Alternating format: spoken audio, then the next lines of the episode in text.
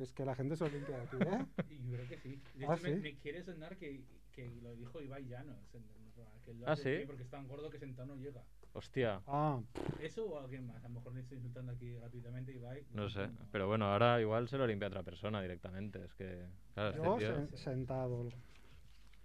¿Pero por delante, entre las piernas o por detrás?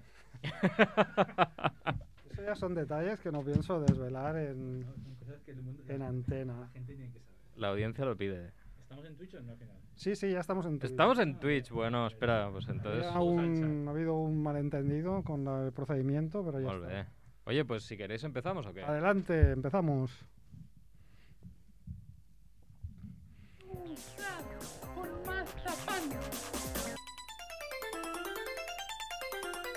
Crepe queroseno, senos de sesos, fritos, calamares con churrasco, mermelada de pastelito. Es la familia Munger, la familia Munger lo cocinará, lo cocinará. Hola Mongers, bienvenidos a Familia Monger Freak Radio Show, programa, eh, no sé si lo he contado bien, Sí, sí, está bien, está bien. 342, porque como vamos reciclando aquí guiones de, de otras semanas, como siempre desde Radio Ciudad Bella, con Sadkiel en la parte técnica y aquí en el estudio con Chivito. ¿Qué pasa, Mongers? ¿Qué Muy buenas. Bé. han corrido unas fotos por ahí que tendréis que haberlo visto. Joder. Chivito parecía el hijo de Thor, Ya, bueno, sí, el hijo de Thor, pero que igual le faltaban dos colacaos también, ¿eh? pero Tengo con, que con una pelambrera. El amigo de Torete también podría ser. El amigo de Oye, Thor. pues siendo Hospitalet, igual pega Hombre, mal. Pues mira, te voy a decir una cosa. Hay una de las pelis del Torete donde el actor que interpreta al vaquilla es un chico, es un catalán, no recuerdo el nombre del actor, pero tenía un acento catalán que tiraba de espaldas y era un chico así como muy rubito. ¿Eh? O sea que, mira, ahí está, eh, Chivito Vaquilla, sí, sí, podría ser. Bueno, y este otro que habla es eh, Next Luthor, ¿qué tal? Muy bien. Mejor que si hubiera venido el martes pasado. Pues sí, el martes pasado esquivamos balas aquí como, como campeones. Muy bien ahora- hecho, ¿eh? Ahora ya hacía que- días que no venías, ¿no? Porque Sí, antes el- te perdiste alguno. uno. Desde primera semana de diciembre. me per- pero, bueno, que me perdí, me he perdido uno, ¿eh? Que tampoco. No, no, no, sí, porque los otros hemos estado de vacaciones. Ya ves. Pero sí, sí, ya hacía días que no, que no nos veíamos. Bueno, pues eh, nada, y luego estoy yo, Max Rebo, aquí dando la chapa. Y como ya sabéis, nos podéis escuchar desde iVoox, iTunes, Spotify, Spotify o descargar desde la web familiamonger.com y seguidnos por las redes, so- redes sociales, Twitter, Facebook, Instagram, Tinder, Grinder, de todo.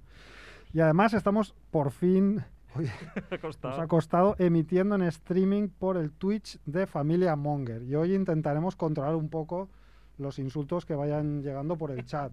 Porque hay días que nos olvidamos de que estamos en, en Twitch con un chat y no, no hacemos mucho caso. Sí, sí. Pero bueno, así que vamos ya con eh, lo habitual. Hoy es martes 25 de enero y estos son los titulares de la semana.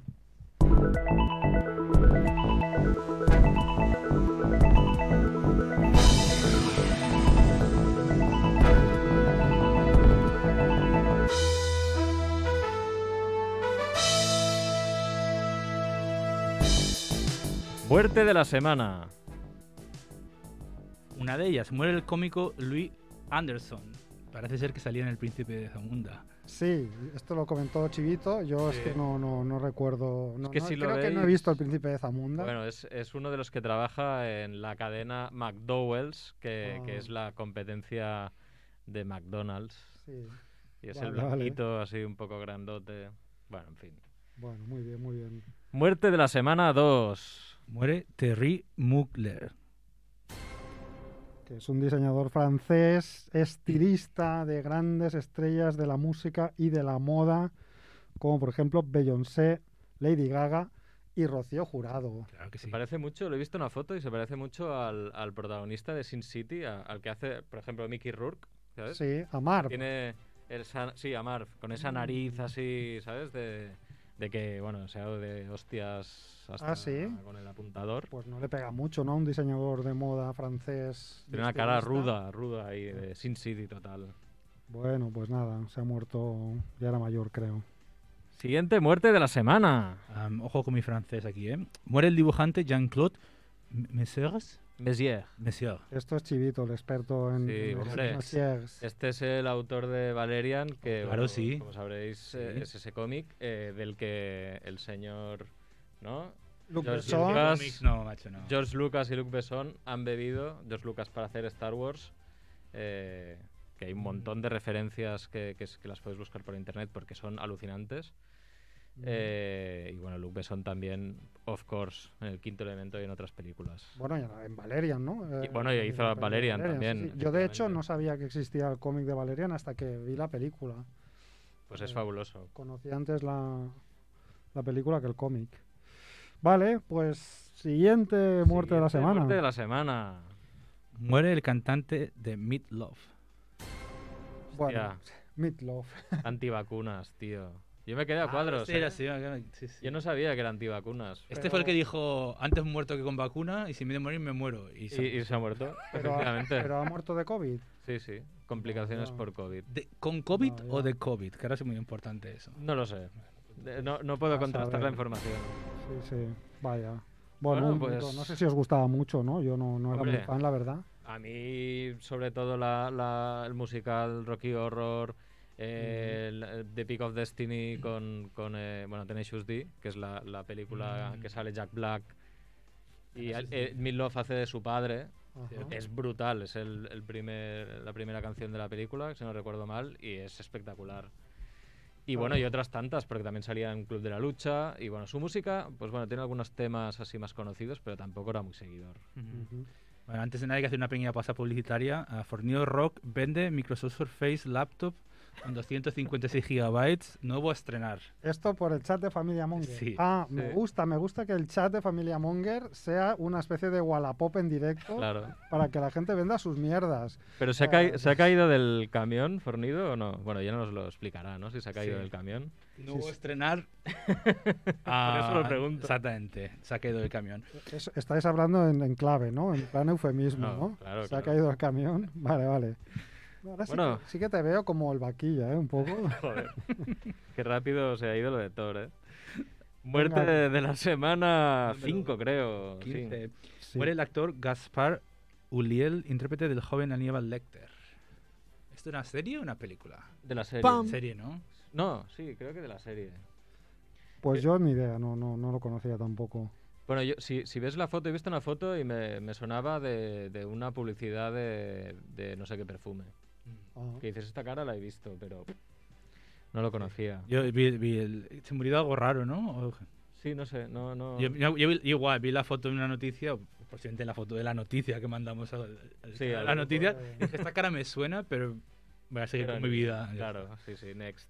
No sé, en Next, cualquier caso, vaya tanda de- entre el programa de la semana pasada y este, el invierno está siendo fatal, tú. Sí, sí. Pero, y encima aún tenemos... Una muerte absurda de la semana, perdona, que me he quedado enga- en- encallado, ¿eh? Estaba palmando ya. Bueno, peor, peor se ha quedado este. Es un- muere un joven sepultado por zanahorias. Sí, esto es una tragedia porque es un accidente laboral de un chaval joven que en un pueblo de Segovia estaba trabajando en una nave industrial y se ve que le cayeron encima un montón de... O sea, es el típico vídeo que se hace viral de una Sí, sí. cámara en un almacén que se derrumba todo, pues me imagino que debe ser algo, algo parecido, pero bueno. Pobre persona, es que tiene que ser muy agobiante aparte, ¿eh? Si hubiera sido Merck, le hubieran entrado todas por ahí Claro. y no hubiera pasado nada. ¿sabes? Ese muerto de placer, Merck. En fin. Ah, mira, Fornido nos dice que es procedente de sorteo. Muy Sí, bien, claro. pues ya lo sabéis. Ah, Puedes bien. contactar con Familia Monger y, y os pasaremos los, los datos de Fornido, ¿no? Bueno, y además tenemos estos otros titulares. Sí, sí, tú mismo. Empiezo yo. Un jubilado usa una katana en una pelea con otro pensionista en, por unos lindes en Cer- Tercera. Cercera, Galicia.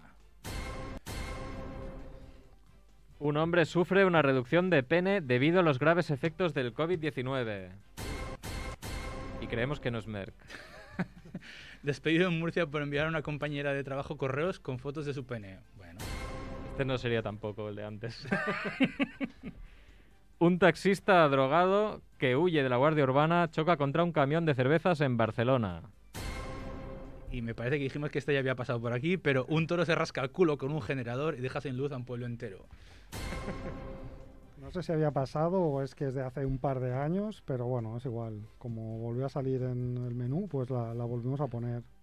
¿Ha sobrevivido el toro?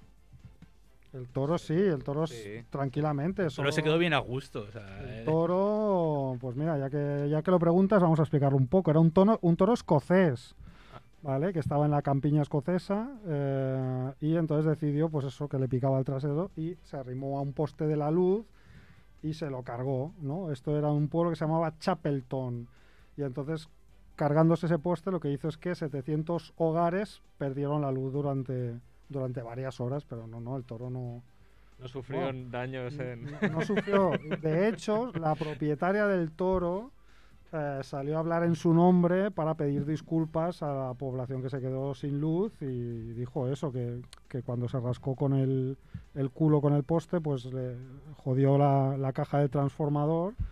Y eso sí, ojo, eh, no es que le cayera el poste en la cabeza ni nada de eso, pero se ve que le dio una descarga de 11.000 voltios al pobre toro. Claro, es que eso es lo que me imagino, que se habrá llevado la descarga y... Sí, sí, y entonces dijo que iban a, a rebautizar al toro y lo iban a llamar Sparky, ¿no? Como Pokémon, chispado, Pikachu.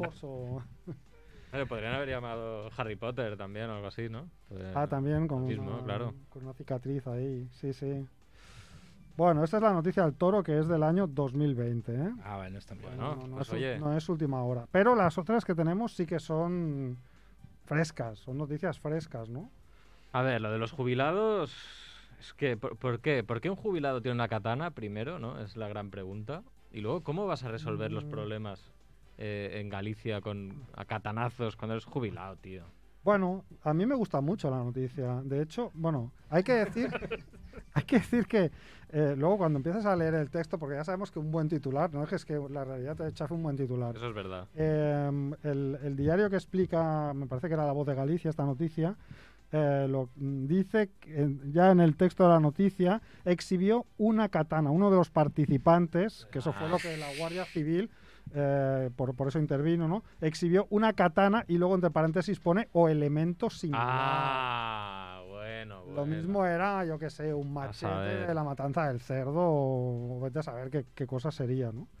Pero bueno, el caso es que esto pasó en los lindes de la parroquia de Rodís, o Rodís, eh, que está en A Coruña, Y bueno, pues eh, hubo una pelea, la típica pelea por las lindes. No sé si os acordáis de una película que comentamos aquí de Mariano Zores, que se llama Los Energéticos, que empezaba con pajares y exceso peleándose por una linde, precisamente, ¿no? Y a, y a tiros, además. Con lo cual, esta noticia mm, yo creo que es totalmente eh, verificable. Puerto Urraco no, no viene también de, de algo parecido, ¿no? De un- una Pues pequeña... no, pe- me, no me acuerdo de qué Yo diría que sí, que también había otras familias que también tenían un campo por ahí que no estaban muy de acuerdo donde empieza uno y acaba el otro. Y acá O sea, al final los independentismos y el nacionalismo que son todos malos. Ya, claro, son Hombre, a todos ver, malos. depende. ¿Dónde está mi katana? Y la, y, y la vejez Claro, eh, también, Alberto, ¿no? ¿Cuándo se reparte esto, sabes? Bueno, el caso Y es que eran También. el caso es que eran dos jubilados, ¿eh? Eh, y uno de ellos tenía más de 80 años, o sea que, pero bueno, parece ser que las heridas que sufrió el otro, el que acabó en el, hosp- en el hospital, no, no fueron no fueron graves, pero vaya, Bueno, eso es, eso es que se tomaría el sintrón, ¿no? Porque si no... ah, pues sí, sí, claro, Si hostia, no, hemorragia, ¿eh? Sintrón, cuidado, eh, cuidado. en fin, pues más hospitales. Otro que acabó en el hospital fue este hombre eh, americano de Estados Unidos que, según él, sufre una reducción de pene debido a los efectos del COVID-19. Eh, No sé cómo lo veis, aquí ha habido varios, ha habido varios contagiados ya, ¿no? A, a mí me parece una excusa de... Yo al final voy, voy a, voy a asimilar mi situación Claro. desfavorecida. Es como esa cosa, ¿no? Decir, a ver, pero si me habías dicho que eran 15 centímetros. 15, ojo, ¿eh? Que ya tampoco es apuntar muy alto. Bueno, bueno, habrá, habrá Pero claro, que... y le faltaba... Pero claro, tiene que ser... Habla por ti, Tiene que ser... no por CERF. Bueno, no sé si en el, no sé si en el chat de, de No, Twitch, Yo estoy eh, desconectado. ¿no? eh, Va, va, va viniendo. no sé si en el chat de Twitch eh, alguno de los mongers que han sido, que han estado convalecientes pueden aportar un poco de luz a esta noticia, ¿no? Porque claro, este hombre eh, lo que dice es que eh, sufrió la enfermedad y que pues eso le ocasionó disfunción eréctil y un acortamiento de pene. Vale, entonces em, en concreto un acortamiento de 2,5 centímetros. No es mo- son dos Pensaba que, era, que pensaba que era en Son- plan, eh, pensaba que era en plan que la tengo un poco más pequeña por el frío y Claro, no, no. 2,5 Eso es, un, en- eso es un 2%, ¿eh? Hay un 10%, ¿eh? No, no. un, un 2,5 un en- 2%. Un 2%. Un 10, un 10. Un 10 que también, si haces las cuentas. En la facultad de física un 2,5 se redondeaba a 3, con lo cual eh, es importante ya, ¿eh? 3 centímetros. Y entonces eh, este hombre que se declara heterosexual de unos 30 años, eh, pues eso, dice que tuvo algunos problemas de disfunción eréctil, que estos mejoraron gradualmente con la atención médica posterior, pero dice que se quedó con un, un problema duradero, que es ese acortamiento de... Claro. Bueno, no sé, teléfonos abiertos... Bueno, eh, eh, el, el- por si alguien quiere decir algo. No sé si os acordaréis que durante, bueno, cuando llevábamos unos meses de la primera cepa, se comentó que, que te podía hacer crecer los pechos. No sé si os acordáis de sí. esa Ah, pues eso, eso es lo que me ha pasado a mí, ¿eh? Sí, Yo pensaba que era ser gordo, pero a lo mejor ha sido, a lo mejor ha sido el COVID. pues claro, Sí, yo pensaba, digo, joder, entre una y la otra al final ya no saben qué salió, inventar, eso ¿eh? salió. En fin. Transicionando. Mira, Fornido dice que si pierde 2,5 pide la eutanasia. Afectada ahí. Eso sí que es muerte por COVID, no con COVID. Es muerte por COVID. Sí, sí. Muerte en vida. Mira, Merck le mide más, desde que, más que a Juanfe desde que tiene COVID, dice. Vaya, vaya. Bueno, pues más, más penes, ¿no? Porque eh, hablamos de lo hay mismo aquí. un- Sí, últimamente que pasa que... Pero son las noticias, nosotros no, no las inventamos, son las que, Sí, sí. las que llegan. Que llegan, ¿por qué será? Esta es el foco ahí. la variante hispánica de un hombre en- de un hombre de Florida, ¿no? Que sería un hombre de Murcia que ha sido despedido eh, por enviar a una compañera de trabajo correos con fotopenes. Vamos. Es que esto está ya. Está feo ya, está muy pasado esto. Una, favor, ¿eh? una muy mala idea. O sea, a ver. Merecido. ¿Qué tienes en la cabeza, no? Entonces, bueno, para explicar un poco la historia, pues este, este trabajador envió a su compañera siete correos Siete. electrónicos con la imagen de un pene en erección. Eso igual Eh, se acerca bastante al acoso, ¿no? Un poco, hombre, totalmente, ¿no? Un poco mucho, quiero decir. Y, y entonces, bueno, ella se espantó, se lo comentó al jefe y se fue a la comisaría a denunciar, ¿no? Entonces el jefe, el jefe le preguntó, sin saber quién era, le preguntó al trabajador que había sido si sabía algo del tema y el, el otro se hizo el sueco y dijo, no, no, yo solo sé lo que, lo que ha explicado ella.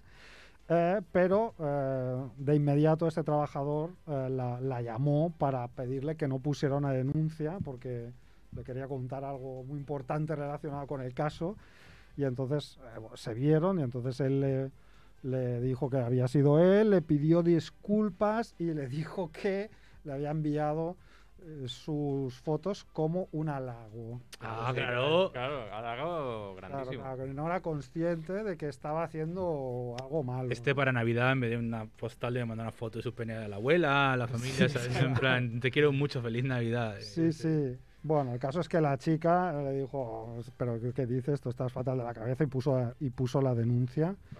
Y ahora, pues, eh, claro, este trabajador fue despedido y el juzgado de lo social ha declarado procedente el despido.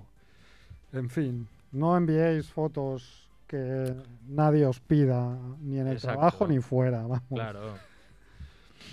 ¿Qué Bueno, más? Y tenemos al taxista drogado que viste un camión de cervezas. Claro, aquí bueno, la, la primera parte no sorprende a nadie. La segunda parte es la que nos duele, ¿no? Que es en plan, joder, tío.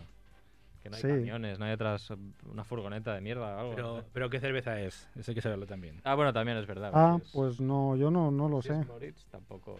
Creo que alguien dijo que era, que era la, la marca La Estrella, ¿no? A Street ¿Puede ser? Bueno, a mí me gusta la estrella. Porque claro, el comentario cuando esta noticia ruló por el chat de las noticias de Familia Monger es que, hostia puta, un camión de cerveza, ¿cómo puede ser que Yo me acuerdo que ponía, no, no podía ser uno de ¿no? verdura. no eso. podía ser exacto, uno de cualquier cosa, ¿no? Pero sido tiene que ser uno de cerveza. Sí, sí. Pero bueno, no sé, este taxista huía después de cometer una infracción de tráfico y entonces huyó en plan película americana a lo, a lo bruto, hu- huyendo de la Guardia Urbana y entonces, bueno, pues claro, al final acabó chocando. Ehm, y lo peor de todo es que, claro, eh, bueno, pone en peligro la, además de las cervezas, la vida de- del conductor del camión, ¿no? Que quedó atrapado, tuvieron que sacar los, los bomberos. Sí, sí. Pero bueno, al final, heridos leves, todos, y este taxista, pues investigado por un delito. ¿Por qué, por qué tengo tanta aprensión, si es la palabra correcta, a los taxistas? Es como que...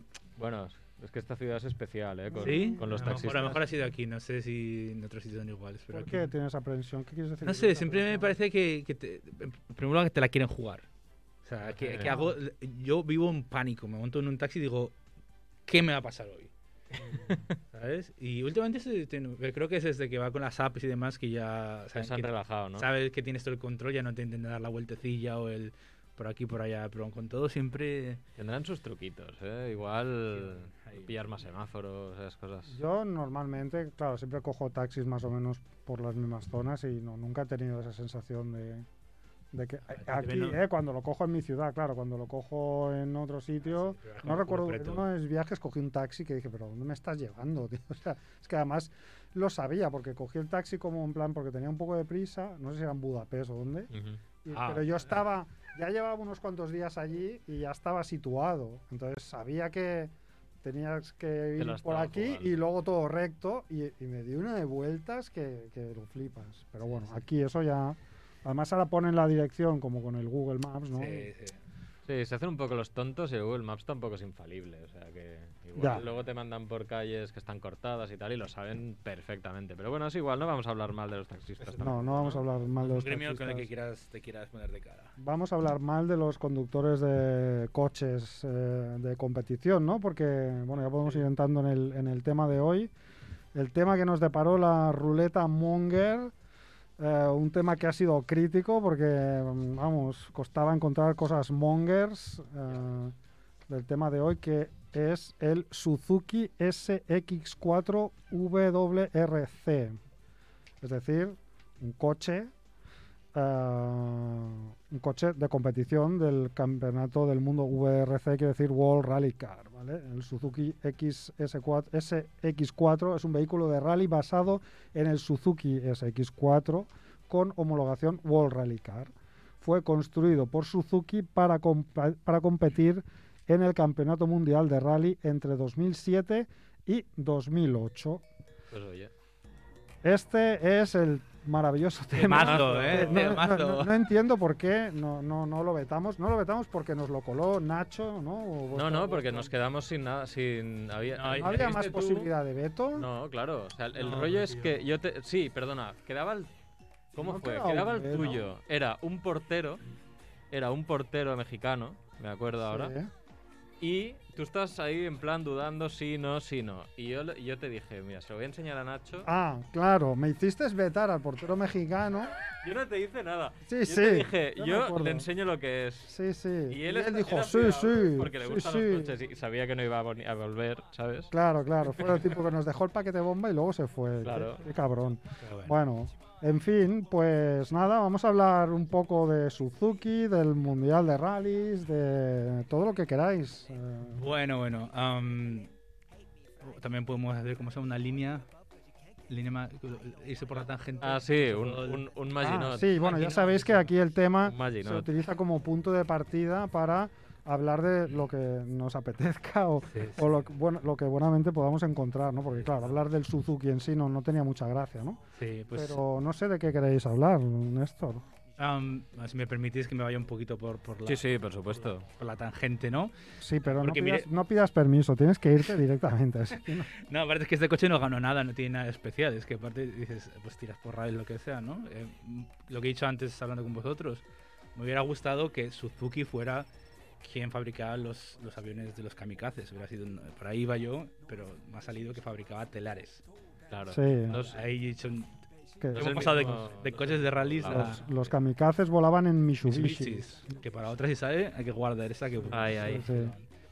Am, Así que he tirado por ahí. No soy ningún experto de coches. Por lo menos aquí veo que Vale, estoy bien vale. defendido. ¿Me podéis ayudar? Sí, Sí, vamos, haremos. somos eh, grandes muy eruditos. No sé si aquí él es- entiende mucho de coches porque yo voy a decir alguna cosa.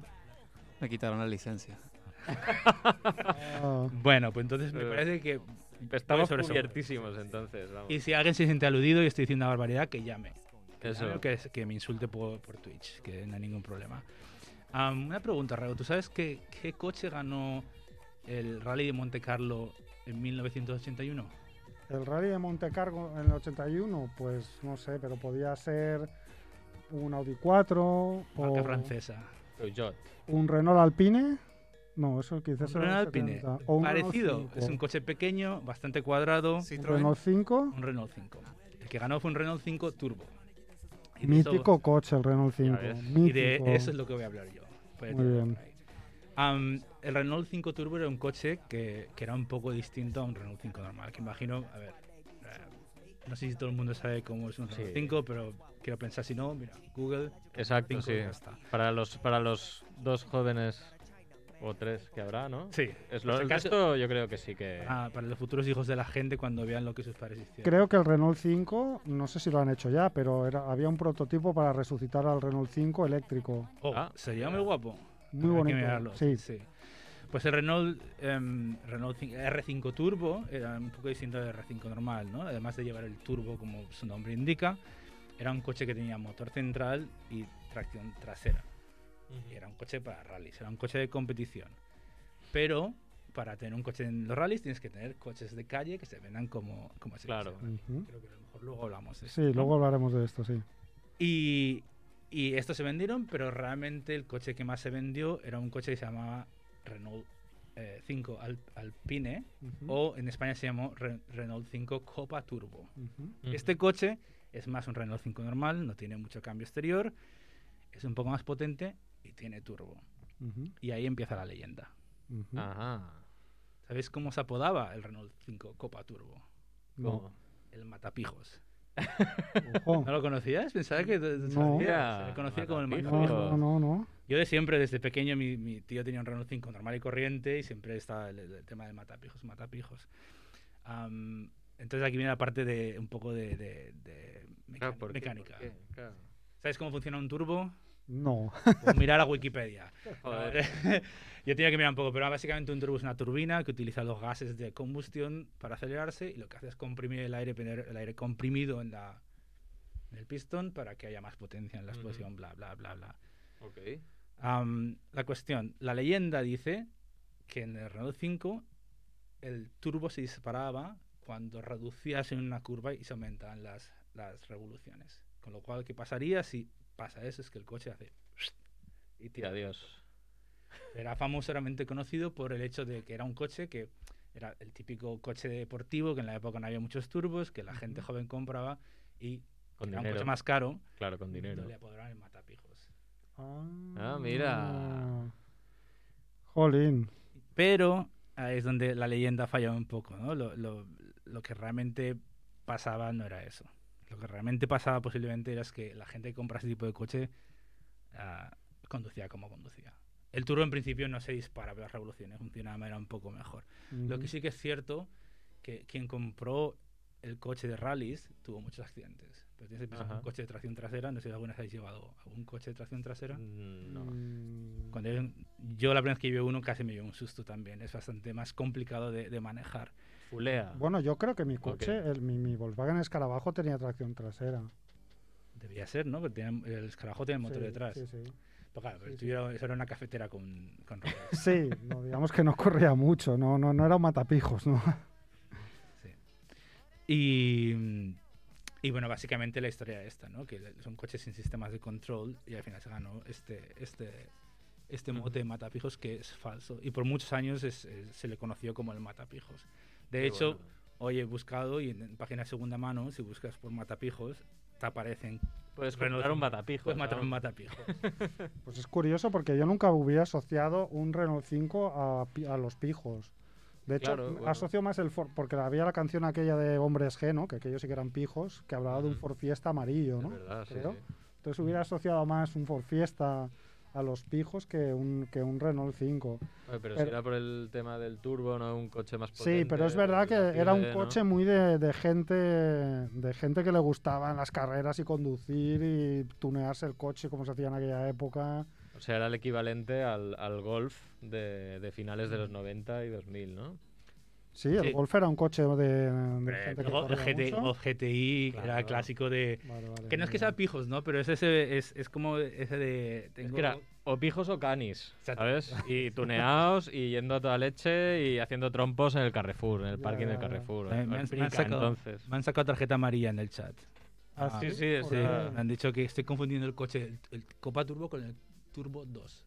Ah, bueno, Ah, a ver. Que me disculpen, Sí, y si no que vengan en Madrid, que vengan a verme vengan, con la katana. no pasa nada. Es un- Y si os de ha gustado y sale alguna moto, también tengo una historia de una moto que la apodaron eh, la Viuda Negra. Ostras. Vaya. ¿De rally también la moto o no? ¿Mm? ¿La moto es de rally o no? Motos de rally no hay motos de rally, ¿no? ¿Cómo no va a haber motos de rally? Dame las de Dakar, ¿no? Pero no hay rally. De cross, ¿no? De Pero no es rally, no es rally. En el Dakar, en el No Dakar. se llaman rallies, pero bueno, sí, un, en el- Dakar es el- un rally, En claro. el Dakar hay motos, hay camiones, hay coches. No se No es de rally, no es de rally. No se una llama- moto, no una se moto de los así, pero, una pero moto de los 80 con, con carácter. muy bien. All right. Pues por ahí me he ido, me he ido por la leyenda de. Pero bien, muy interesante, ¿eh? La leyenda del matapijos, muy bien. Esto es cultura popular que no sabíamos. Sí, sí. Además de un coche que a mí me, me gustaba mucho.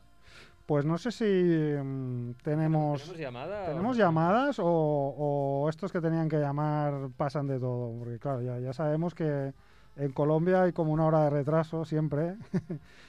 Eh, y si no, pues dale tú, Chivito. Oficialmente tenemos la línea abierta. Alguien que quiera llamar puede Vale. hacerlo al 934-429-701. No, dice Juan que está ocupado, pero no es verdad. No es Vaya verdad. Ahora, ahora mismo está abierta. Está ocupada. Ah, vale, vale. Ah, vale, vale. Llama Ahora, Juanfe. Llama, llama. Ah, que está ocupada. Sí, sí, dice que está ocupada la línea. Tenemos a Tigre Juanfe que trae una, una anécdota buenísima, que además también tiene que ver con, con esa misma época de, de principios de los 80, que, que ah, para mí es la única etapa, época interesante de los rallies, porque claro, era la época en la que yo era pequeño y me gustaban mucho las Claro. carreras y los coches de rally, y tenía miniaturas de los coches de rally que, que participaban en aquellos, eh, en aquellos años. Y entonces me gusta mucho que nos estemos centrando en, en esa época y que pasemos del Suzuki del Sí, Mundial sí. del año 2007, que debe ser lo más aburrido del No, mundo. aparte no, mira, digo, se ha ganado algo, pero es que no han ganado nada con ese coche ni de, hecho, coche de- similar. de hecho, en este coche, si os fijáis abajo en la descripción de la Wikipedia, ponía que ni siquiera llegó a competir. Ah, Ah, Ah, pues no vea, nada. no llego a competir. Vaya por Dios. Mongers, tenemos a Kike en la línea. ¡Oh! Ah. Vamos aquí, ¿qué, ¿qué pasa aquí? ¿Qué, Pues, Hola, Mongers. ¿Qué tal? ¿Qué tal?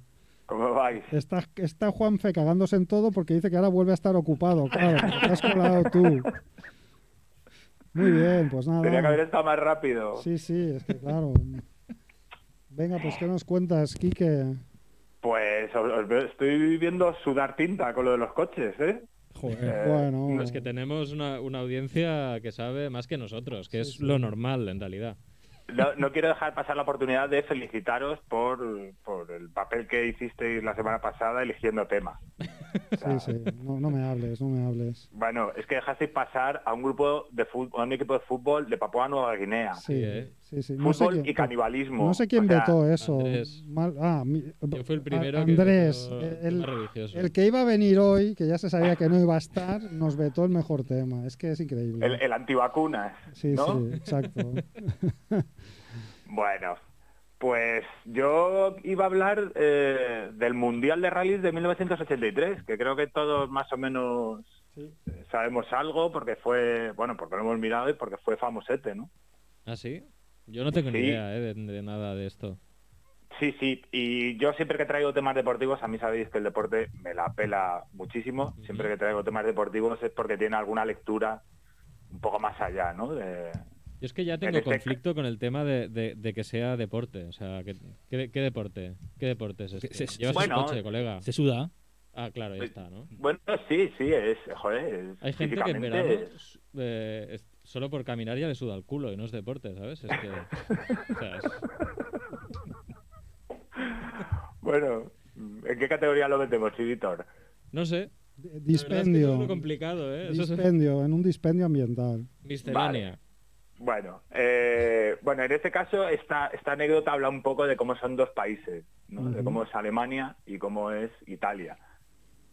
Muy Y, y toda, toda esta historia empieza cuando Audi empieza a investigar sobre la tracción a las cuatro ruedas, ¿no? Y deciden incorporarlo a coches. En lugar de a todoterrenos y a, y a camiones, incorporarlo en coches. Y se van un día a la FIA y cuelan ahí de rondón que eh, en los rallies puedan participar coches con tracción a las cuatro ruedas, ¿no? Porque hasta ese momento eran, como decía Néstor, eh, eran tracción trasera, ¿no? Que, que yo creo por lo que decía Néstor, ¿no? También eh, muchos de esos accidentes venían de ahí, ¿no? De, de que un coche con tracción trasera tiene una conducción mucho más compleja o muy diferente a la de la tracción delantera, pero bueno. Eh, los de la FIA les dan el visto bueno pensando que bueno, es una chorrada que van a aplicar a una, camioneta o algo así y eh, aparece en el Mundial de Rallys con el Audi 4 Ujú. eh, que se va a fundir los rallies en el creo en el 80 y en el 82 va a ganar eh, van a quedar primeros y, y segundos ¿no? Y de tal modo que al año siguiente en el año 83 todos todas las marcas han decidido que ya tienen que meter tracción a las cuatro ruedas ¿no? que la clave para ganar el mundial de rallies es meter tracción a las cuatro ruedas menos Lancia.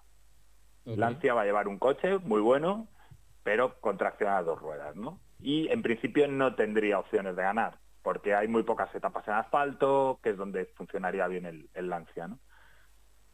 Y como digo, bueno, vamos, a describir un Quique, perdona, era el Lancia 037 para los, Exacto, los amantes de los coches. Un coche pre- precioso, además. Exacto, que, que es un cochazo, ¿eh? Aquí parece que los italianos iban con una cafetera, no, no, iban con un coche muy bueno también.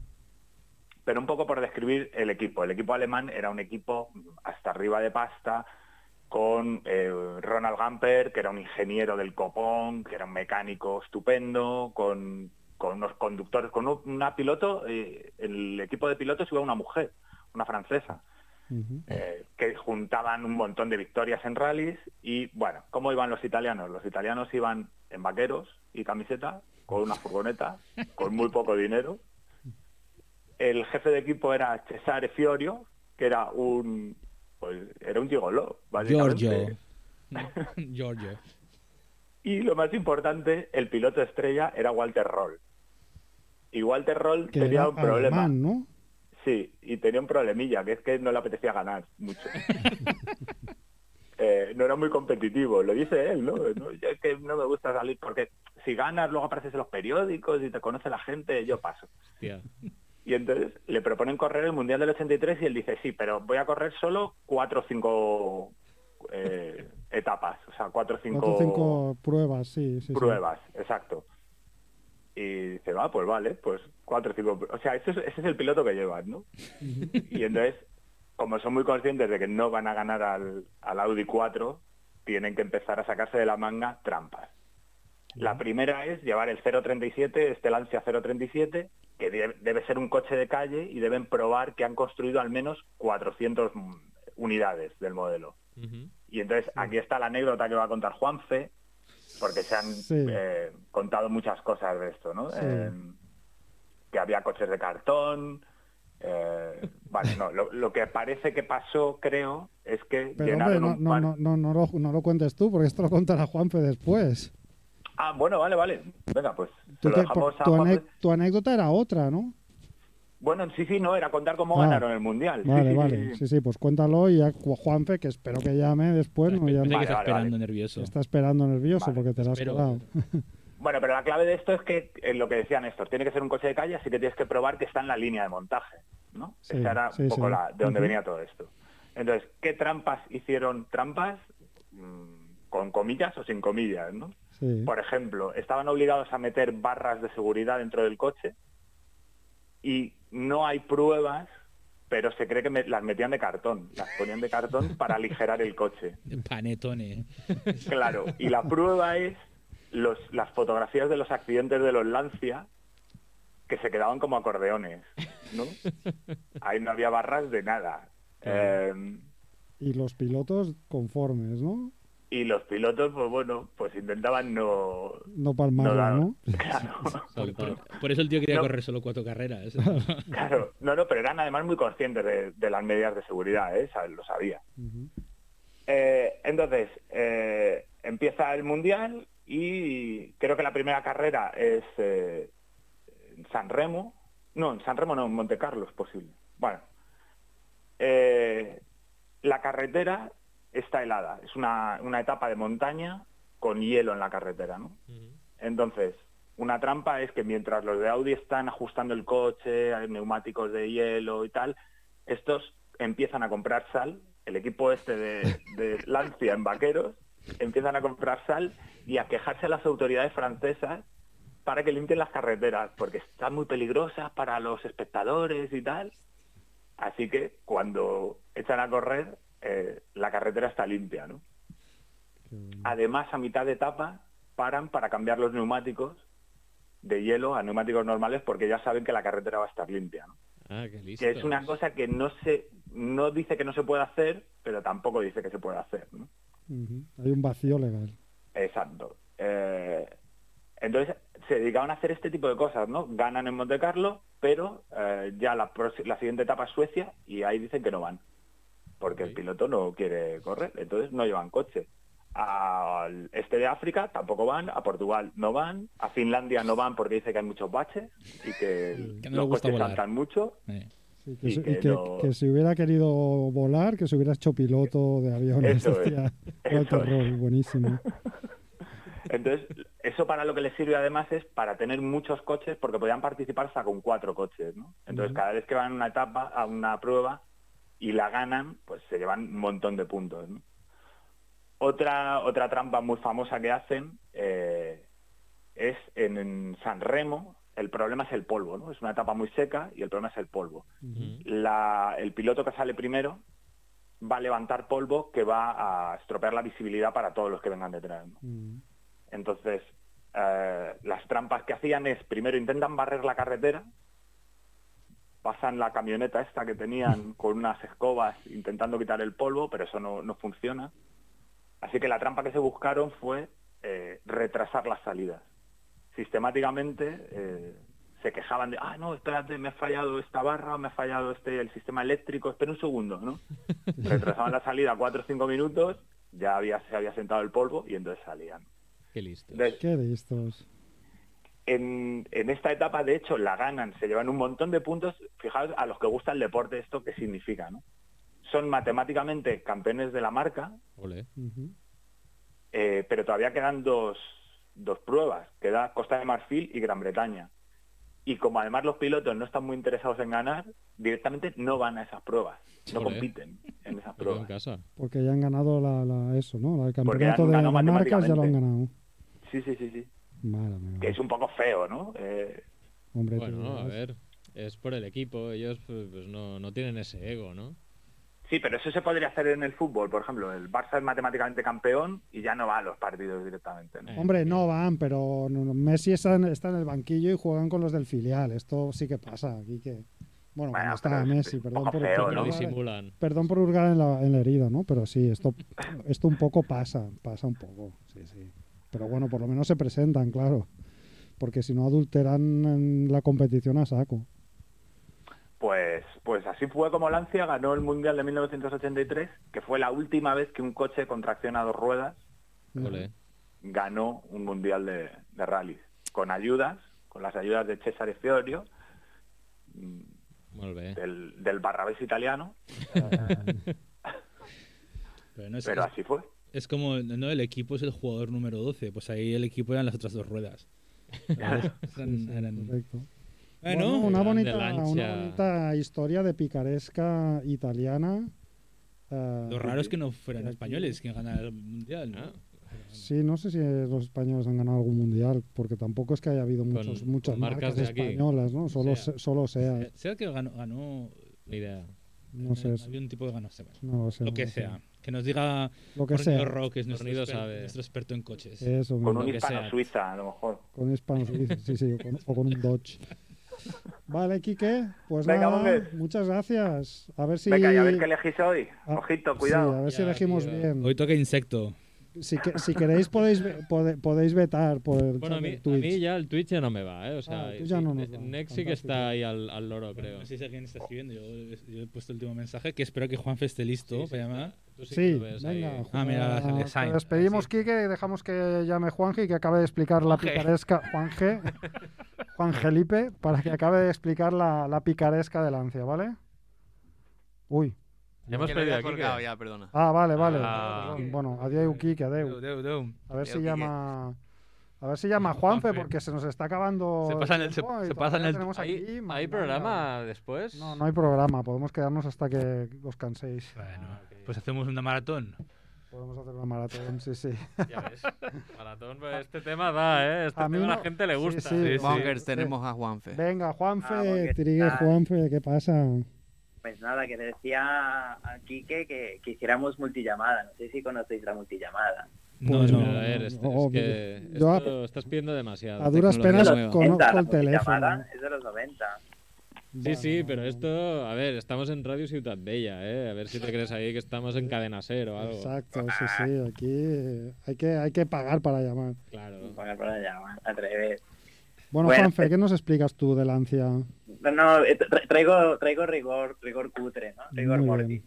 A Vale. ver, claro, la gracia de, de- de que se tuviera que justificar eh, eh, co- teniendo coches en la calle era que los mismos de Audi vieron que iban a ganar todo y dijeron, bueno, pero queremos que este deporte sea de élite, ¿vale? Entonces fueron los de élite, ellos los que los que apretaron para que la, la FIA o la FISA en ese momento, se llamaba diferente, eh, pidiera que todos los coches se pudieran fabricar en serie, ¿vale? Audi no tenía ningún problema para poder fabricar en serie cualquier coche, entonces hizo, pues no sé, mm, 200.000 coches igual, ¿no? Hizo un montón, ¿no? Y los puso a la venta y dijeron, pues yo puedo hacerlo, todos que lo hagan y vamos con coches que sean de calle, ¿vale?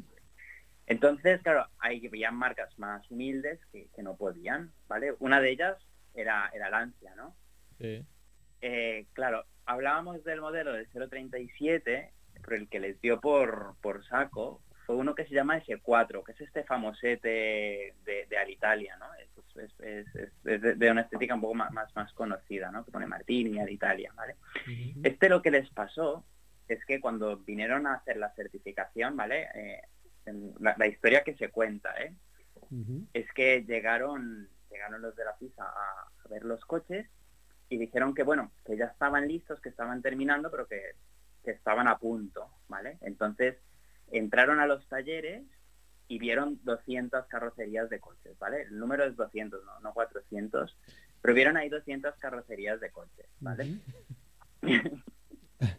y entonces, bueno, el artículo nos dice que para que las piezas las viera completadas los tuvieron que, ayudar. Bueno, no explican cómo, pero dicen que al final registraron solo 30, ¿vale? Y otros dicen que se llegaron a vender solo 5, ¿vale? Sí, digamos que hay como mucha discrepancia en las fuentes de muchas versiones de la historia. Pero, me gusta que tenemos aquí que ya, ya Juanfe peleados por, la, por los datos, que son 400, no, que son 200, 200 que son... 100. claro, claro, es muy complicado saberlo. No hay ni un foro que diga lo mismo que diga otro. Es muy, muy complicado. Aquí dice que, claro, que era muy caro hacer estos coches y que, y que, bueno, al final todos iban a pérdidas, que los directivos de Lancia decidieron vender algunos cuantos, luego se descubrió que los habían comprado ellos mismos y que habían utilizado las piezas varias para, para juntar coches completos y que al final tenían cinco que eran los cinco que iban a correr. O sea que de 200 que tenían que hacer no hicieron ninguna y con los cinco que hicieron entre todos fue con los que corrieron, ¿no? De esto hay otra versión, que es una versión que me recuerda a, a- a pelis, ¿no? De película y hablándolo por aquí con una compañera me decía, sí, sí, parece la película de la gran seducción. No sé si la habéis visto, Max, ¿has visto la película de la gran seducción? ¿La gran seducción es el título en colombiano o es el título en español? En inglés es The Grand Seduction. No, no la he visto. Bueno, pues la- explico la historia de Lancia, ¿vale? Que era lo que decían que había pasado eh, en realidad. Era que tenían ciento algo coches en una nave industrial, llevaron al, al que iba a, a certificar que tenían estos coches a la nave y le dijeron, bueno, vamos a ver por la mañana estos coches, al mediodía vamos a comer y por la tarde vamos a otra nave industrial que tengo los otros 100 y ahí los vemos, ¿vale? Bien, bien, bien jugado. Era esto, ¿no? Y esto creo que es un poco que se mezclan las historias, porque sí que había otro coche, que es el Austin Metro, que es el, E- el 6R4, que este igual nos suena hoy, No, porque de, esta marca, sí, sí, de esta marca salió el actual. Vale, vale. Entonces sí, entonces sí me suena. Que sí, que sí, el MG, ¿os cono- conocéis el MG? Sí, sí, El Rover, sí. pues vino coche, de, joder. viene de aquí, sí, sí, el Rover, pues viene, viene de estos, ¿vale? Y esto es lo que les pasó, que no está tan claro si, si es verdad o no, y es que, que os lo leo un poco, ¿eh? A ver, da- dame un segundo. Claro. Así me gusta, ¿eh? Que todo el mundo venga con la sección Juanfe, preparada, ¿eh? Juanfe, pasa un minuto de la hora de cierre de programa. Tenemos que hacer la ruleta, la sección de Chivito, la sección de Max Rebo. eh, o sea que agiliza, por Dios. Ah, lo digo, lo digo, lo digo. Bueno, que cuando acudieron a la inspección, ¿vale? Sí, los coches eran mostrados en un punto determinado de la fábrica donde iban pasando, ¿vale? Los coches y no cabían todos los 200. Ujú. Lo que dice la historia es que unos iban entrando, ¿vale? A este sitio donde estaban los coches y cuando iban saliendo al otro lado les quitaban la matrícula, les ponían otra matrícula y volvían a entrar por detrás, ¿vale? bien. Las matrículas que hizo ese mes Austin eh, fueron 20 unidades, ¿vale? O sea que, que todos los coches pasaron, aquí no sé las matemáticas, hasta certificar las 200 entre 20 coches, ¿vale? Sí, sí. Esa, esa es la historia del, del MG. Ya está, y no, no, no digo más. Porque hay más O sea que Pero- básicamente los Pero engañaron. entonces no fueron los de Lancia los que hicieron esto, de, de, eh, porque claro, la historia que nos has vendido tú este mediodía, que nos ha salvado el día, es que eh, los italianos llevaron a los jueces a inspeccionar los 100 coches o los 200 o los 400, los que fueran. Entonces eh, les enseñaron unos que eran buenos, los de detrás eran prototipos o maquetas o no sé qué, eh, y luego se los llevaron a comer y mo- movieron todos los coches a otra nave industrial y les enseñaron otra vez los mismos, ¿no? Para que así sumaran los que tenían que sumar para, para poder participar, ¿no? Sí, sí, he, leído un poco y es como una mezcla de las dos historias. Vale, ¿eh? Del vale. Lancia, italianos, y del Austin, los Y de ingleses. Austin los ingleses. Sí, sí, es un poco, pero, es verdad, ¿eh? es muy complicado encontrar la verdad. No sabemos si es un hecho o una leyenda, ¿no? Bueno, se, contrasta con, con las matriculaciones de las marcas, ¿no? 20 unidades de, de los, de los ingleses y Ujú. 62 de los, de los Lancia. ¿no? O sea, al final el registro, ¿no? Es lo que. Rigor, rigor informativo por Juan. Rigor Total, informativo mira, por eh, matriculaciones. Rigor. igualmente sí que es Citroën. verdad que ha sido eh, de los primeros en encontrar aquí mandanga buena, ¿eh? Sí, sí. eso hay que reconocérselo, Juanfe. La mejor historia de Juanfe, sí, sí. Ah, Bueno, muy bien. Pues alguna cosa más. eh, yo no, yo no cuelgo para la ruleta. Ah, no. Ah, mira, se queda Vale. aquí, Te ¿eh? quedas aquí para la ruleta, pero eh, nos Vale. quieres joder, ¿no? Vas Y voy a llamar a Quique en llamada 3, porque soy muy terco. Lo voy a intentar. Quique, cógelo. Pero antes vamos a vamos a acabar con el material, ¿no? ¿Sí o qué? Sí, Si, ¿no? si da, si da tiempo, no Yo sé. no tengo ¿Sí, da prisa. tiempo? Dale. Sadkiel no tiene prisa, yo tampoco. Día Bueno, que sal- que sale un tema bueno, que Sí, Sí, sí. sale, venga. ¿Quieres darle tú o qué? No. ¿Le doy yo? Sí, tira tú. Uy, ¡Eh! Ojo. Se colgó. Juanfe nos ha engañado. Bueno, es igual, si no, Juanfe, estás en Twitch. Dale, dale, tú vas tirando ya, Está Juanfe. Que así se... como si estuvieran llamando. Yo creo que es Juanfe llamando a alguien más. Es Juanfe ah, llamando ah, a Quique. Quique. Esto ya es el culo. Quique. ¿Qué pasa? Ojo, la, llamada la llamada 3. No tienes ni idea, Juanfe. Cállate ya. es- un momento, si os tenéis que pelear o, apa- a- o Apagamos el micro, ¿eh? Sí, sí. apagamos el micro para que Chivito diga su sección Ostras, y, es que y luego ya cuando volváis eh, ya nos decís cuál es la verdad, ¿vale? Aquí hackeando el sistema, Juanfe, ¿eh? Un fuck de system en toda regla. Muy bien. Qué bueno, qué bueno. Muy bien. Esto es un party line, ¿no? Se llamaba esto en los 90. Tía, party line. Party line. Ahí Suena, puedo llamar- suena algo guarro, ¿eh? Party line, ¿no? Sí. ¿Hacían eso en los 90? No, era, no eran los 90 que se inventó esto el party line, que, que se llamaban varios y se conectaban a una llamada grupal. Sí. Pero salía por FM así. No, No, era, era, era como por la tele, ¿no? era- Pagando además. No era de esto de en plan, llama para hablar con gente. Y, y- Pero eso no suena a, a llamada. Esa programa de las 2 de la mañana en, tel- A en ver, televisión no, local. estáis mezclando Para llamadas se- a teléfonos eróticos con el party line, que era llamarse entre los colegas y hablar todos a la vez. Como. Hacer un programa de familia Monger, pero cada uno So- con el solo teléfono. para, para O sea, ti solo. O sea, como un Zoom, pero sin, pero, pero solo por teléfono. Tú Sí. estás ahí Pero público, porque cualquiera puede llamar. colegas, ¿no? Ah, público. Sí, ¿no? Entiendo. Ah, no, no sé ni idea. Ah. Yo, yo- yo no utilizo nunca esto. Bueno, va, va, dale chivito, dale chivito que te has trabajado. Venga, dale, Eh, chivito, bueno, no va. mucho, ¿eh? Muchas páginas en blanco una. Ah, vale, qué guay. A ver, yo os cuento un poco, porque yo mi relación con los rallies no es muy buena. No me gustan mucho ni los coches ni, ni los rallies. Entonces, claro, tocó el tema y pensé, bueno, pues ¿cómo describiría yo los rallies? Pues para mí eh, es una competición automovilística donde multimillonarios con coches, motos o camiones llenos de pegatinas compiten en terrenos irregulares y remotos, tipo desiertos o montañas, durante varios días para llegar del punto A al B, dejando tras de sí una montaña de dinero y sangre inocentes a partes iguales, ¿vale? Wow. Bien. Buena, Esto es buena para- intro, ¿eh? Esto es para mí un rally. Esto es un statement, ¿eh? Totalmente. ¿Pero te gustan o no te gustan? Una editorial en toda Que no me ha quedado ¿eh? claro. Pero, pero cortito, está todo muy tendríamos que haber empezado por aquí, joder. Y hacer, favor, de esto, hacer de esto la editorial del programa de hoy. Es que, es que Bueno. editorial en Familia Monger no, No hay. o sea, Pero no hay. bueno, Es- novedad, novedad.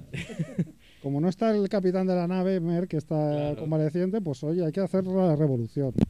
Bueno, pues a ver, yo lo que he hecho es he intentado buscar y salirme por la tangente por el tema de Suzuki, pero es que no he sido capaz de encontrar a un Suzuki de apellido o nombre o lo que sea que sea interesante. Entonces, eh, Hay uno voy- que es un director japonés que se llama Suzuki, que es muy interesante, pero bueno, no es Monger. Pero no es claro, tiene que ser algo que, que sí, pueda encajar ¿no? en, Correcto. en el programa.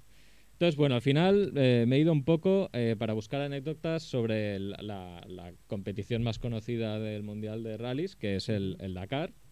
¿Vale? Eh, y bueno, pues os traigo unas cuantas anecdotillas, a ver si algunos igual las conocéis. Igual no, seguro que Fornido las conoce porque controla, se nota que controla. Hay que hacer un especial con Fornido. Claro, lo podría haber hecho él todo el programa y hubiera quedado algo normal y no pues lo que estamos haciendo que es un poco extraño. Un, un- un atajo de indocumentados. Claro, es que es eso, estamos juntándonos unos analfabetos a hablar de aquí de... Bueno, en fin, da igual. Eh, eh, pues eso, el Dakar es conocida como la, la prueba más dura de todos los rallies, eh, hasta el punto de que esta prueba tiene la misma distancia que todo el Mundial. O sea, son más o menos unos 9.300 kilómetros, que es una barbaridad. Entonces, el, el piloto francés eh, Thierry Sabine fue el creador de esta competición después de perderse por el desierto durante varios días mientras eh, estaba haciendo, disputando el rally eh, Abidjan-Niza.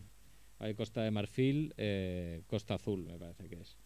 Cuando lo encontraron, pues comentó que, que había vivido una de sus mejores experiencias y a partir de ahí decidió en el año 77 organizar eh, la primera edición del rally que, partí- que partía desde París hasta, hasta Dakar, lo que es conocido como el París-Dakar, ¿vale? Entonces, eh, esto era con un poco de, de introducción. Yo no conocía la génesis de esto, entonces me parecía interesante. Y a partir de aquí ya, pues eh, son temas random, ¿vale? Entonces os voy a contar que en el Mundial, eh, perdón, que en el Dakar del 1988, eh, un piloto que seguro que, sonará al menos el nombre, que era Ari Vatanen, Sí. se quedó fuera de la lucha por la victoria por un curioso suceso. Cuando en una de las etapas, a la, a la llegada a Bamako, en Mali, la capital, eh, Batanen fue a buscar su Peugeot y se encontró que su coche había desaparecido. Hostia. Entonces eh, resultó que el coche fue secuestrado y se llegó a pedir un rescate millonario, pero que no fue necesario pagar porque el coche apareció horas más tarde cerca del, del campamento, eh, básicamente porque el coche se había quedado sin gasolina. Entonces Batanen, pues gracias a este suceso, por desgracia, fue descalificado por salir dos horas tarde, luego readmitido y finalmente descalificado definitivamente tras las protestas de los rivales por haberlo readmitido. Pero qué poca solidaridad, ¿no? Si le han Nada, robado el coche. La pelota o algo. Nada, a muerte. Aquí la gente va a muerte, tío. Hostia, Que esto es la que había sangre por medio. Claro. ¿no? Ahí hay- ahí hay uno. Ahí hay uno. Pues en la edición del 89, el año siguiente, Peugeot contaba, aparte de con Ari Vatanen, con otro piloto muy conocido que se llama Yati- Jackie X, o Ix, no sé cómo se pronuncia, ¿vale? ICKX. ¿Quién se pone tres consonantes como estas seguidas? Es imposible esto, bueno, es igual. Bueno, eran, eran los dos pilotos favoritos de esa edición, ¿vale? Y como había una rivalidad muy fuerte y temían pues que hubiera que provocara un accidente entre ellos eh, en la escudería Peugeot, John Todd, que entonces era eh, el jefe de equipo, eh, John Todd es el exdirector, el expresidente de la FIA, eh, exdirector de Ferrari en Fórmula 1 y tal, ¿no? Ujú. Pues decidió resolver el conflicto lanzando una moneda para elegir al ganador de antemano. O sea, en plan, O sea, pero- no sé cómo irá esto, pero el que si los dois vas primero y segundo, el que gana es el que salga ahora. ¿Vale? Entonces, eh, Batanen eligió Cruz, eh, Aix Cara, salió Cruz, eh, pero Aix hizo una competición muy buena y en la penúltima etapa consiguió ponerse por delante de Batanen en la penúltima eh, y al final pues igualmente se dejó ganar, ¿vale? Ah, Con se 20 dejó ganar. segundos de ventaja se dejó adelantar por Ari Batanen que se proclamó campeón. Era el que había salido, ¿no? Con la moneda. Eh, sí, Batanen eligió Cruz y salió Cruz. Sí, sí, lo tengo bien apuntado. O sea, eh, Igual lo he dicho mal, ¿eh? pero lo tengo bien apuntado. No. Está jugando con la Wikipedia ahí con Sí, sí. datos en plan. Hay una batalla aquí por rigor. Que no era Lancia, ¿eh? Lancia no era, ¿eh? ver, Juanfe, Eran sí, 200. No te pongas farruco aquí, Juanfe, porque claro, o sea, hay muchas lagunas en tu historia, ¿eh? Hay todas. Os- Bueno, os cuento más cosillas. En, en el año 99 ocurrió un suceso que parece imposible, eh, em- además en medio del desierto del Sáhara, y es que dos coches de la misma competición colisionaran. En el Sáhara, o sea que no es, no es, no es fácil, ¿eh? Uno era el piloto español Miguel Prieto y el otro el francés Jean-Louis Schlesser. Ahora se entiende por qué no hemos ganado muchos campeonatos del mundo, ¿no? Claro, iban ahí a, a rueda, ¿no? Ahí. Siempre jodiendo. Pues bueno, pasamos al siguiente, este lo conoceréis también. Stefan Peter Hansel es conocido como Monsieur Dakar por haber ganado 13 títulos a lo largo de sus años en el Dakar. Pero también se le conoce por la manera de actuar ante los rivales. Entonces, una de las cosas que. Una de las jugarretas que hizo se la hizo al mítico Jordi Arcarons en el año 93. Vale, los dos iban por el mismo recorrido eh, buscando el, el checkpoint, ¿vale? El, el punto de control. Y Peter Hansel decidió preguntarle a un periodista en francés dónde estaba. ¿Vale? Entonces eh, Arcarons no entendía nada ni sabía lo que, se- lo que estaba ocurriendo porque lo veía ahí, pero se dejó, se fió del otro que ya había preguntado y dijo, pues bueno, yo lo sigo y a ver dónde va. Entonces el tipo consiguió engañar a Arcarons yendo por un camino falso, lo perdió, dio la vuelta. ¿Qué dices? Sí, sí, sí. En plan película del oeste, que despistas ahí a- al que te persigue. Y Arcarón se saltó el punto, el checkpoint este y lo penalizaron. ¿Qué os parece? Oh, muy mal. Está feo, ¿eh? El Peter Hansel este, fatal. ¿Que era francés también? Peter quizás? Hansel. O era- o era belga. Francés, francés. Bueno, yo tengo apuntado aquí que era francés. Francés. Stefan Peter Hansel. De verdad, los franceses, es que... Sí, sí. Bueno, y ahora eh, os comentaré rápidamente, ¿eh? voy a ir muy rápido porque se hace tarde. Eh, una anécdota del primer piloto español que disputó el Rally Dakar fue eh, Juan Porcar en el año 1982, eh, conduciendo una moto, que bueno, era un periodista amante del motor que cuando tuvo la oportunidad eh, se inscribió eh, como piloto eh, en la prueba, ¿vale? Pero cometió un grave error porque no llevó las suficientes provisiones para poder enfrentarse durante tanto tiempo a la dureza del rally. Además, se perdió en el recorrido, agotó los alimentos y el agua, por lo que decidió beber de un pozo, lo que le ocasionó gra- graves fiebres, Madre, dado el mal estado del agua, y tuvo que abandonar. una buena diarrea. Una buena cagada. madre mía. Pero bueno, el año siguiente se presentó otra vez, eh, esta vez con coche, eh, pero tuvo la mala suerte eh, de que tuvo un accidente y lo trasladaron a un hospital de leprosos, del que tuvo que escapar porque estaba encerrado. Madre mía, por el amor de Sí, Dios. sí, eh, vaya experiencias más buenas. Y nunca más volvió, ¿no? Y nunca más, bueno, no, no lo sé, la verdad es que no he seguido investigando, eh, pero creo que sí que volvió a participar, pero esto fue lo más sonado. Y nada, luego os contaré una de las cosas más sorprendentes que he leído, y es la última, y es que hasta hace unas décadas era habitual que los pilotos que habían abandonado prendieran fuego intencionadamente a sus vehículos para poder cobrar el seguro. ¿Qué. Vamos a Sí, ver, sí, porque es- antes no había tantas cámaras, ahora hay helicópteros que lo filman todo, pero antes no. Principalmente los italianos, pues. posiblemente, Pues probablemente, Táctica de probablemente. tierra quemada aquí, pero... pero Claro, pero sí, ¿esto sí, qué es? claro, la inscripción valía un pastizal, el coche valía un pastizal, si Y eso se contaba no también por el, tal- por el seguro. que era más caro que fuera una grúa a la quinta puñeta donde estuviera atascado el coche Sí. que, que lo que te iba a dar el seguro. Claro, sí, pero claro. igualmente recuperaban algo de dinero también. Claro, Claro. claro, En vez de perderlo todo, pues a ver. eso es.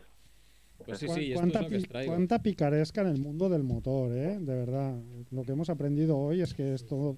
Eso Hablamos muy mal de- de- del fútbol, de, de lo, de, la, de la picaresca que hay en el mundo del fútbol, pero vemos que en ese otro pseudo deporte que es el, el motor, también, también hay mucha picaresca.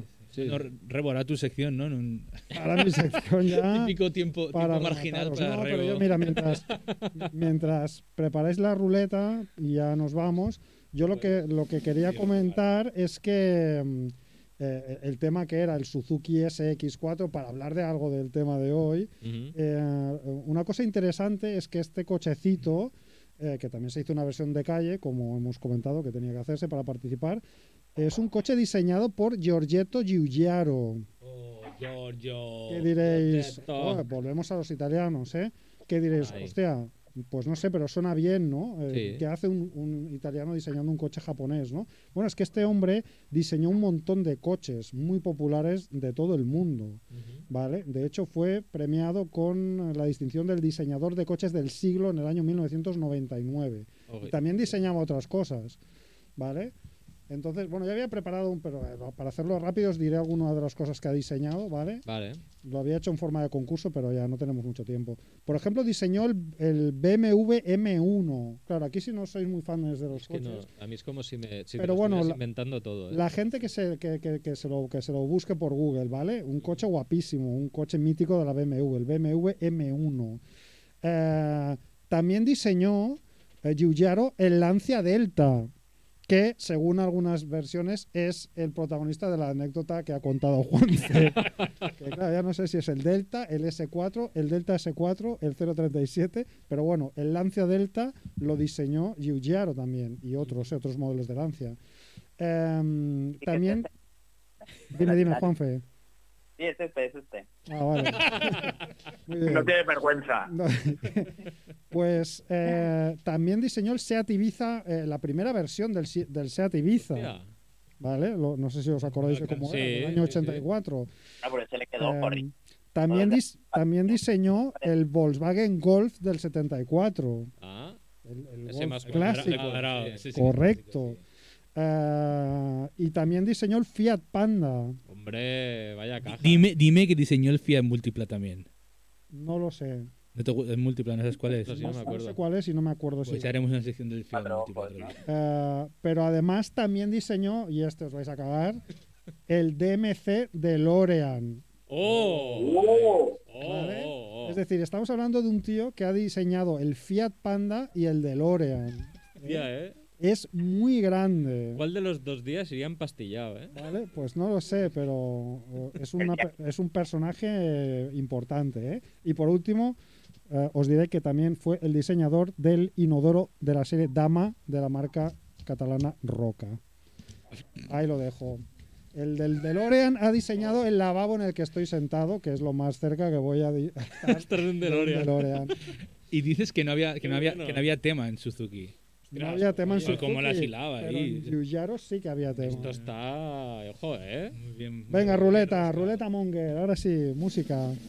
Ah, no, redoble de tambores. No No, tambores. pero estaba, ¿eh? Bueno, es igual. Tira, no, ok. Creo que vamos un poco ya. Sí, va, va apurada la cosa. Am, primera página que ha salido, Betovo. ¿Cómo? ¿Cómo? Betovo. ¿Qué es Betovo? Es una ciudad en Bulgaria, en la provincia de Ruse. Uf, a mí me gusta, no voy a vetar. Quique. Quique y Juanfe estáis al, al loro, ¿no? Yo vendo.